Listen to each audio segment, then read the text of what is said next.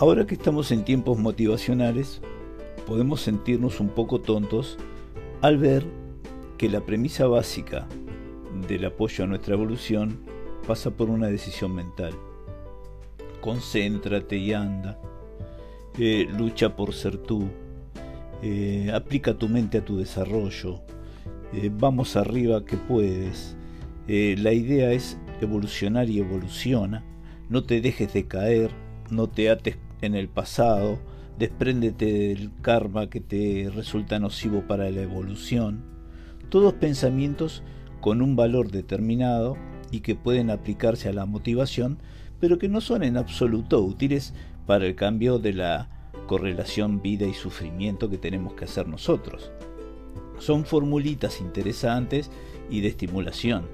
Yo recuerdo como ejemplo cuando las personas no entendían por qué el grandioso jugador de fútbol del Barcelona Suárez había mordido gente y por qué porfiadamente no cambiaba y se convertía en un muchacho equilibrado, educado y que no volvía a morder.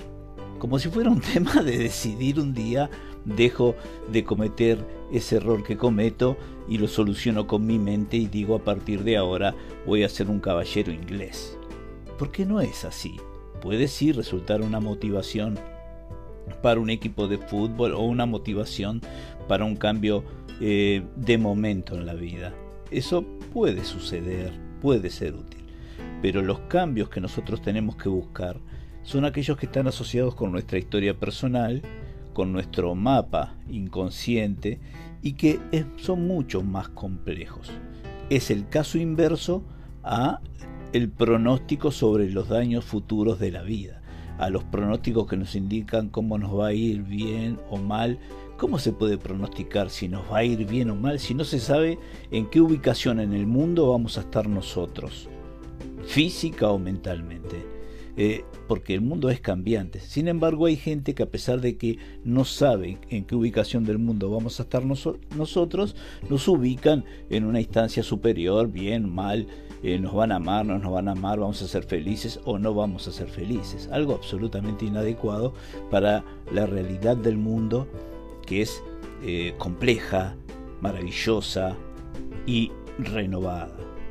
Entonces, en ese proceso, cuando tenemos ese inconveniente eh, que la vida nos impone por nuestro marco histórico y por la construcción de nuestro ser, no implica estar mirando siempre atrás y decir qué lamentable es lo que me pasó, pero sí implica saber que somos la estructura de algo armado a través del tiempo, interiormente, y que no simplemente el impulso de la mente de decir, a partir de hoy me siento feliz, decreto hoy sentirme feliz y todas las penas que he arrastrado o la manera que he aprendido de hacerme amar o desamar, ya las solucioné. Porque sería muy sencillo y lamentablemente no funciona de esa manera.